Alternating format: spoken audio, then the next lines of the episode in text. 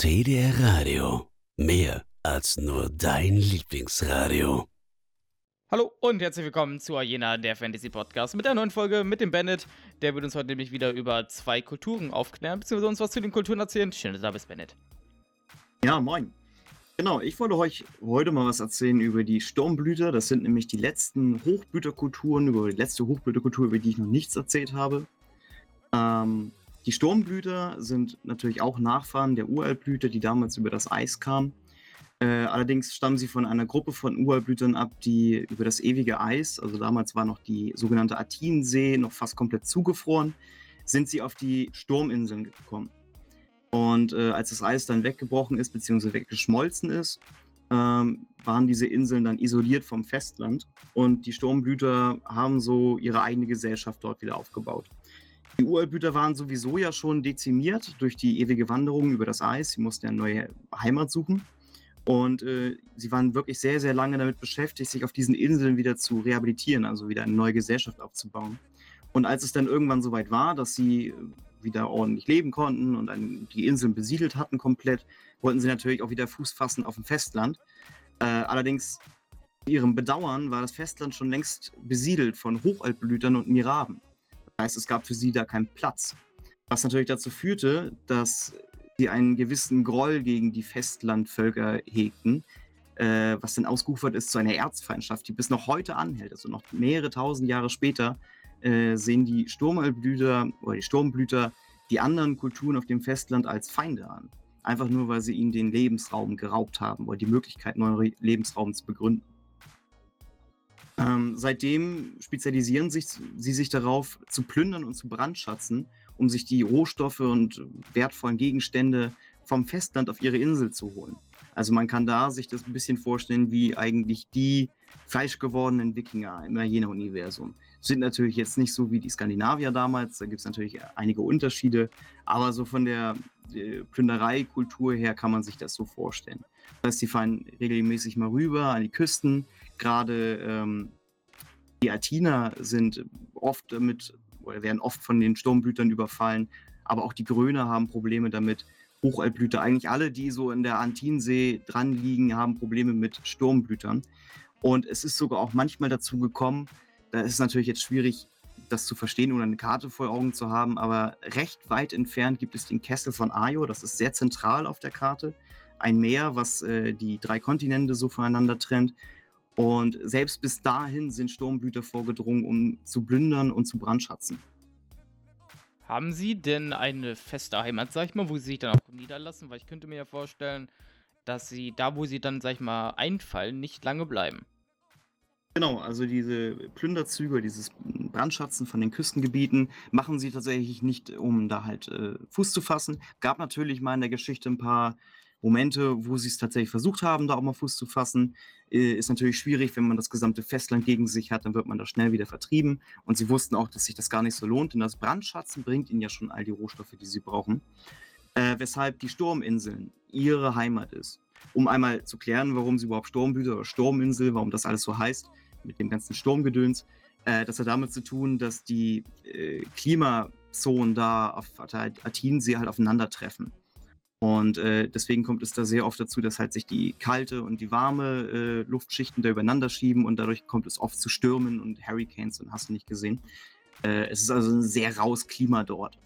Und ähm, genauso sehen auch, werden auch die Sturmblüter angesehen als eine sehr raue Gesellschaft, sehr, äh, ja, wie soll man sagen, sehr kalt, sehr, sehr robust. Und äh, ja, das spricht eigentlich sehr für ihren Namen auch.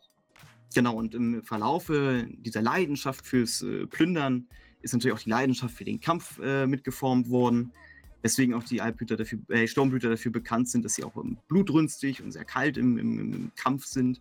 Also sehr gefürchtete Feinde am, am, Land, aber auch auf dem Wasser. Denn genau wie die Hochaltblüter, die haben ja auch ihre Walboote, werden sie genannt, haben die äh, Sturmblüter ihre Unwüre, heißen sie, äh, die Blutwale. Das sind Kriegsschiffe, die einzig allein dafür geschaffen worden sind, äh, im Kampf die Oberhand zu erlangen. Also sehr robust, äh, extrem dafür ausgelegt, dass sie auf, auf der See andere Schiffe rammen können, um die anderen Schiffe zu entern.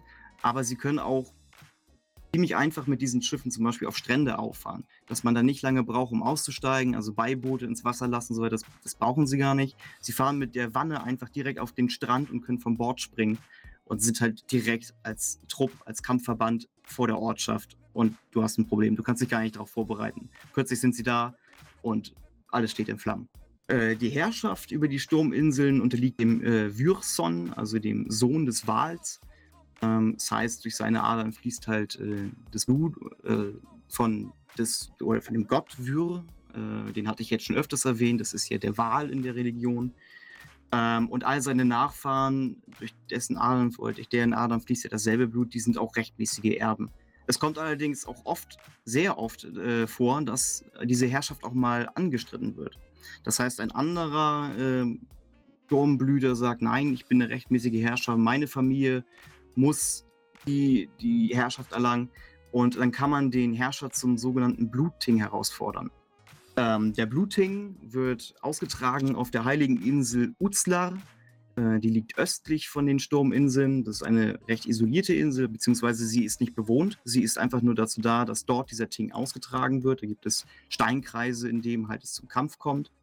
Und äh, es ist ein Kampf auf Leben und Tod und der Überlebende wird dann zum Würzon, also zum Oberhaupt aller Sturmblüter erklärt. Und es ist auch nicht üblich, äh, es ist sogar üblich, dass äh, mehrmals im Jahr ein solcher Bluting abgehalten wird.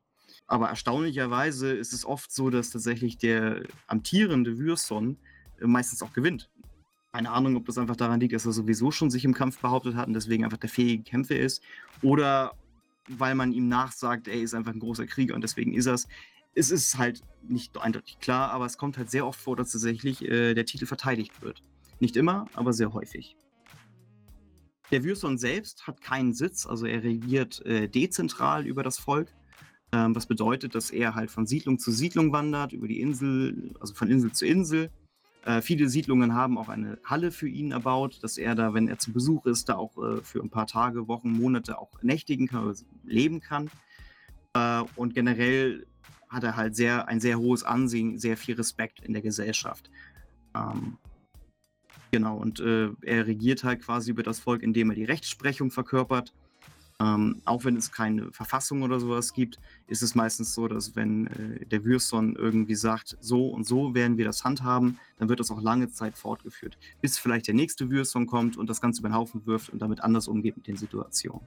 Ansonsten wird der Würson häufig, aber nicht immer begleitet von einem Rat aus gläubigen Männern. Diese werden Goden genannt.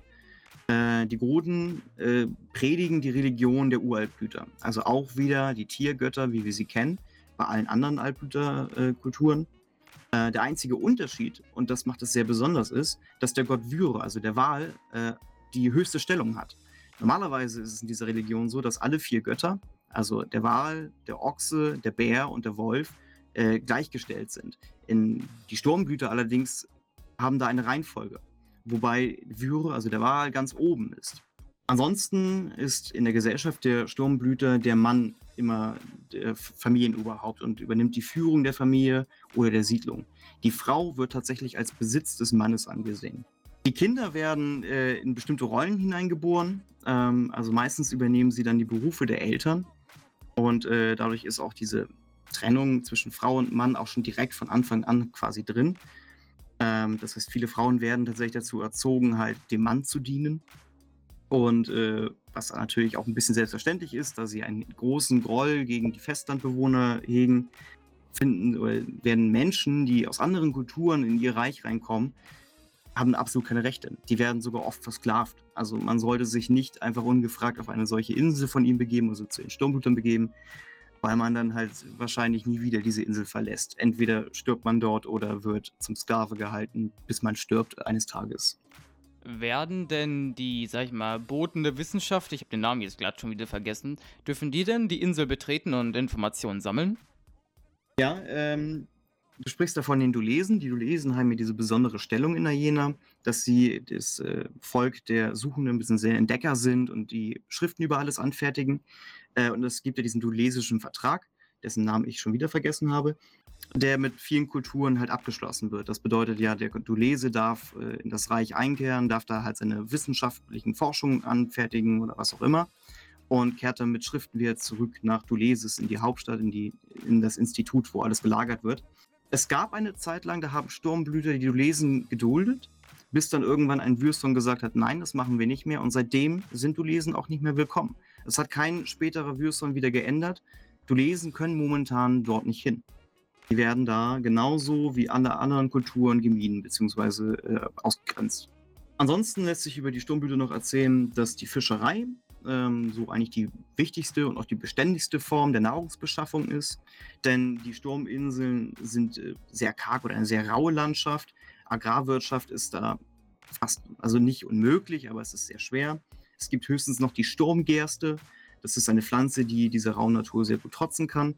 Äh, die Sturmgerste ist auch eigentlich ein übliches ähm, Währungssystem, beziehungsweise eine übliche Währung äh, in den, bei den Sturmblütern. Das heißt, es gibt zwar Münzen, Gold und Silber, haben auch ihren Wert und werden auch als Währung ausgetauscht, aber die Gerste ist da auch mit drin. Ist quasi das einfachste und das gängigste und hat ja auch ihren Wert, weil sie relativ äh, wertvoll ist dafür, dass man damit Brot machen kann oder andere Gerichte. Also es ist mehr so ein Tauschhandel, der da praktiziert wird. Äh, ja, genau, Tauschhandel ja schon, weil man die Gerste ja auch verarbeiten kann. Goldmünzen kannst du nicht verarbeiten zu essen. Gerste ja schon. Ähm, dennoch ist es eine anerkannte Währung.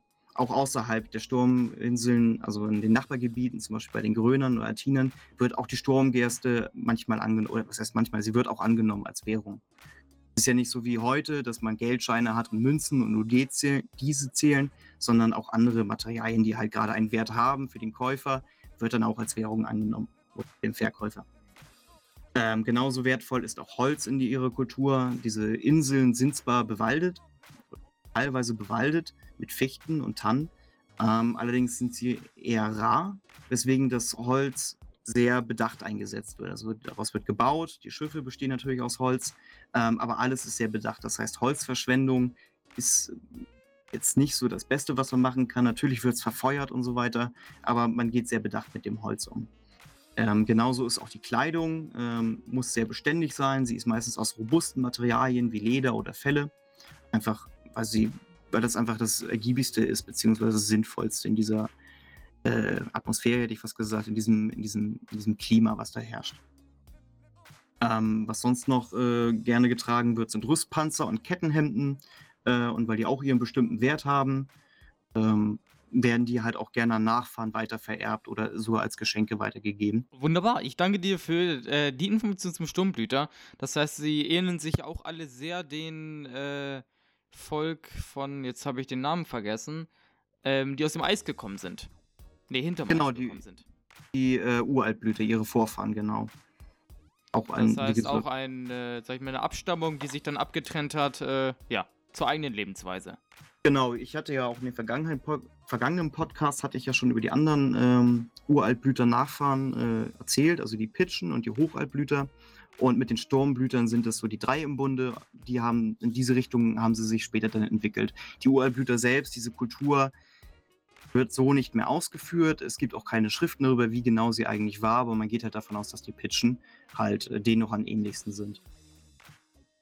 Ja, alles klar. Und äh, dann habe ich gehört, du wirst uns noch über eine zweite Kultur aufklären, die eigentlich eine ist. Ja, genau. Sie hat einen Doppelnamen, das kann ein bisschen verwirrend sein. Sie heißen, oder diese Kultur wird beschrieben als die Huanyan und Aiminyan. Ähm, es sind nicht zwei Kulturen, es sind eine.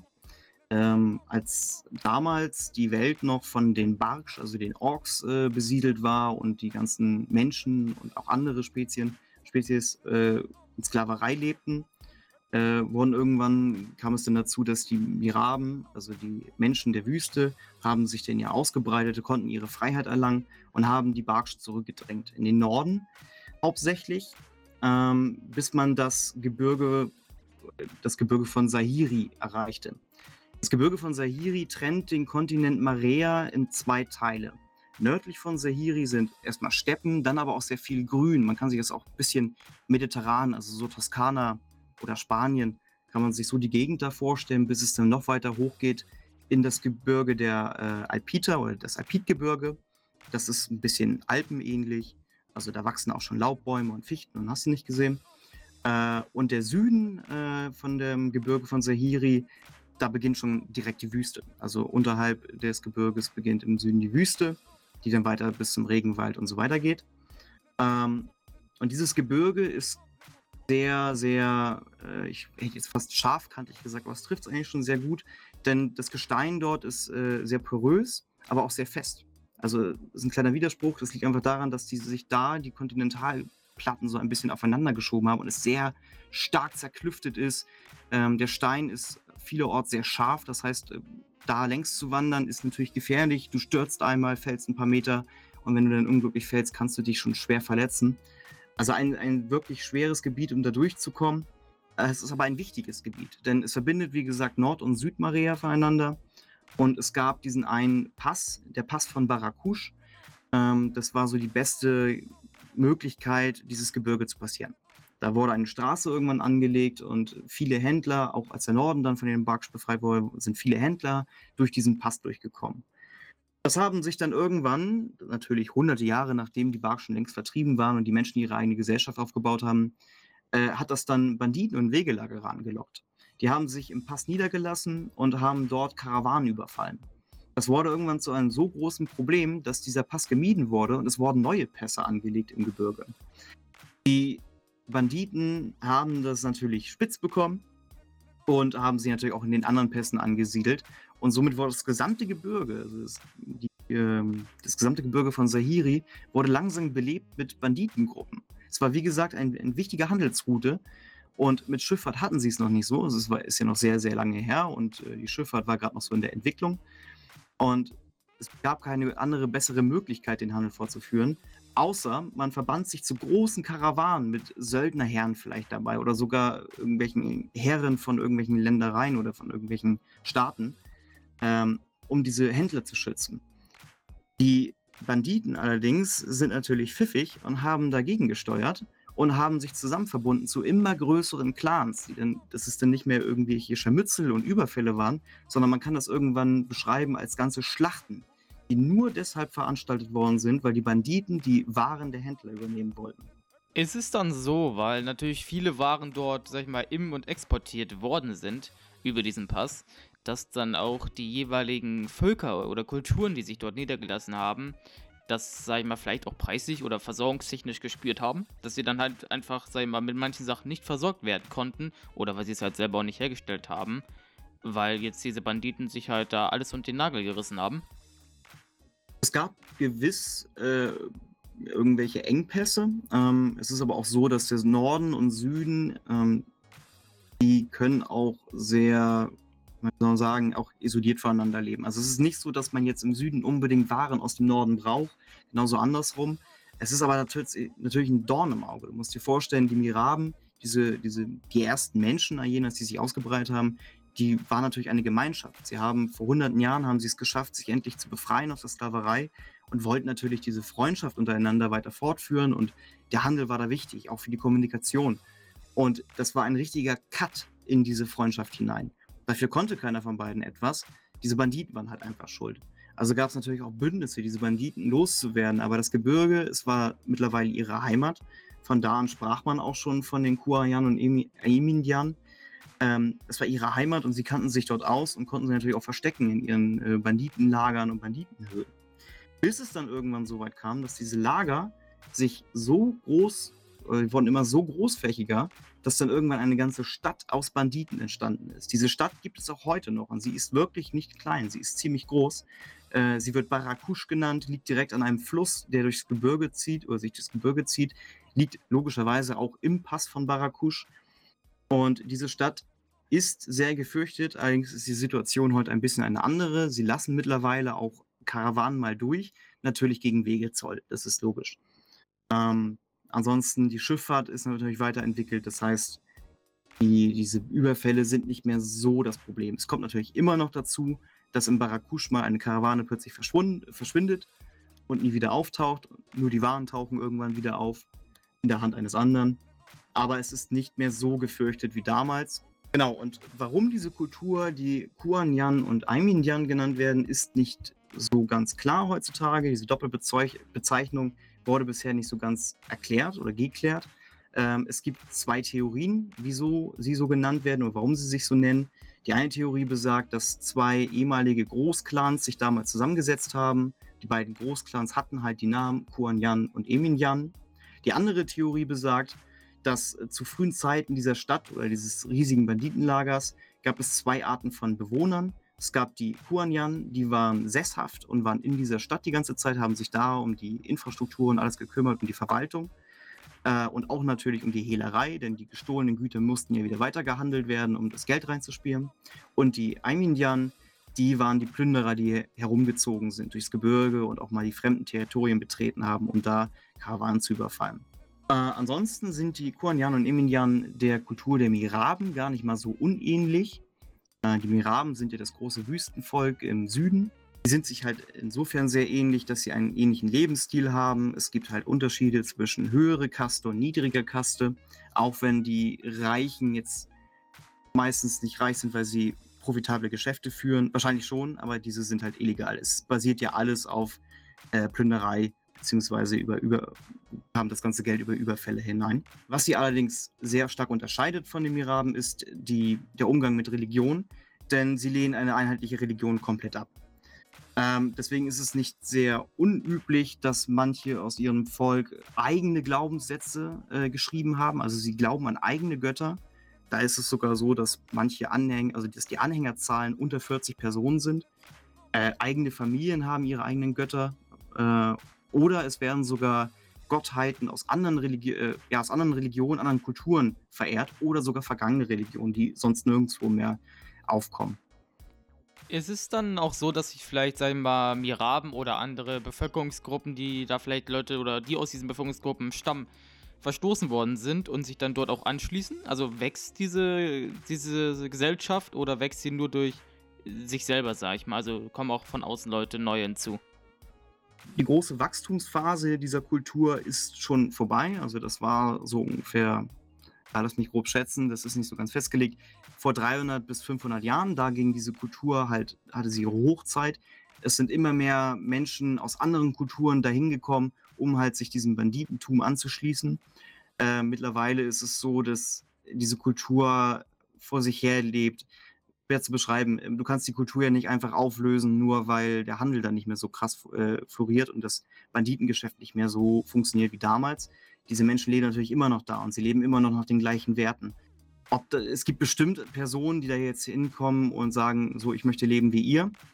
Ähm, es ist aber eher eine verruchte Gesellschaft, also eher eine, die man lieber meidet. Das heißt, du wirst schon eher in diese Kultur reingeboren, anstatt dass du dich ihnen anschließt. Kommt natürlich aber auch vor. Ähm, ansonsten ist auch die Bildung eines Staates etwas, was sie ablehnen oder woran sie kein Interesse haben. In der Vergangenheit gab es mal einige Clans, die das versucht haben, die Kultur zu ein, zu einem Staat, zu einem, einem Land. Ähm, das hat meistens aber nicht lange gehalten, weil eben gerade dieses, dieses Gesetzlose, diese Kriminalität ein Teil ihrer Kultur ist. Und dann, wenn Regeln aufgestellt werden, dann sind das einfach nur Regeln, die gebrochen werden müssen. Das hat also nicht sehr funktioniert auch das Gesetz der Moral, was eigentlich dort äh, das maßgebliche Gesetz ist, ist auch sehr frei ausgelegt. Das heißt, äh, natürlich, du sollst nicht töten, aber das hält niemanden davon ab. Es ist halt also wirklich, man kann dieses gesamte Gebiet als ein sehr gesetzloses Gebiet zeichnen. Was natürlich auch ein wichtiger Punkt ist, dass diese Kultur, ich hatte ja schon an den Kulturen vorgestellt, die sehr familiär sind, wo es sehr darum geht, dass die Gemeinschaft voneinander profitiert, das ist hier völlig anders. Hier ist es so, dass die Familien äh, an sich äh, den höchsten Wert haben. Also ähm, der familiäre Reichtum ist an oberster Stelle, weswegen es oft zu Habgier, zu Eifersucht kommt und immer wieder Probleme innerhalb dieser Kultur entstehen. Äh, dabei kommt es auch nicht selten zu blutigen Auseinandersetzungen zwischen Familien oder es entstehen halt Blutfäden über die Generation äh, und das wird halt immer weiter vererbt.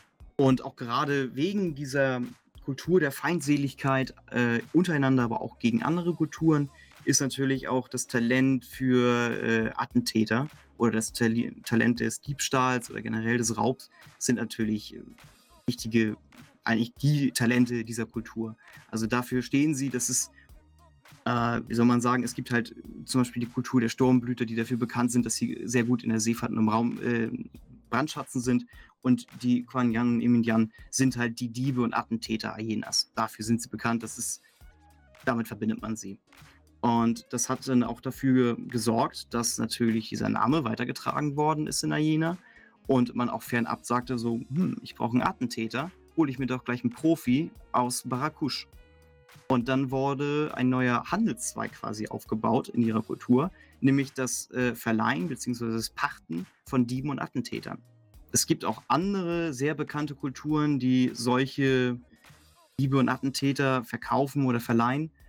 Und mittlerweile ist es so, dass die Barakush-Kriminellen äh, sich einen sehr hohen Namen in den Reihen der auch, auch der Söldner gemacht haben. Also es gibt auch sehr große Söldnerheere, wie zum Beispiel die Smaragdbanner äh, aus den Wogen von Malis, darüber kann ich vielleicht ein andermal erzählen, oder die Söldner aus dem Alpidgebirge.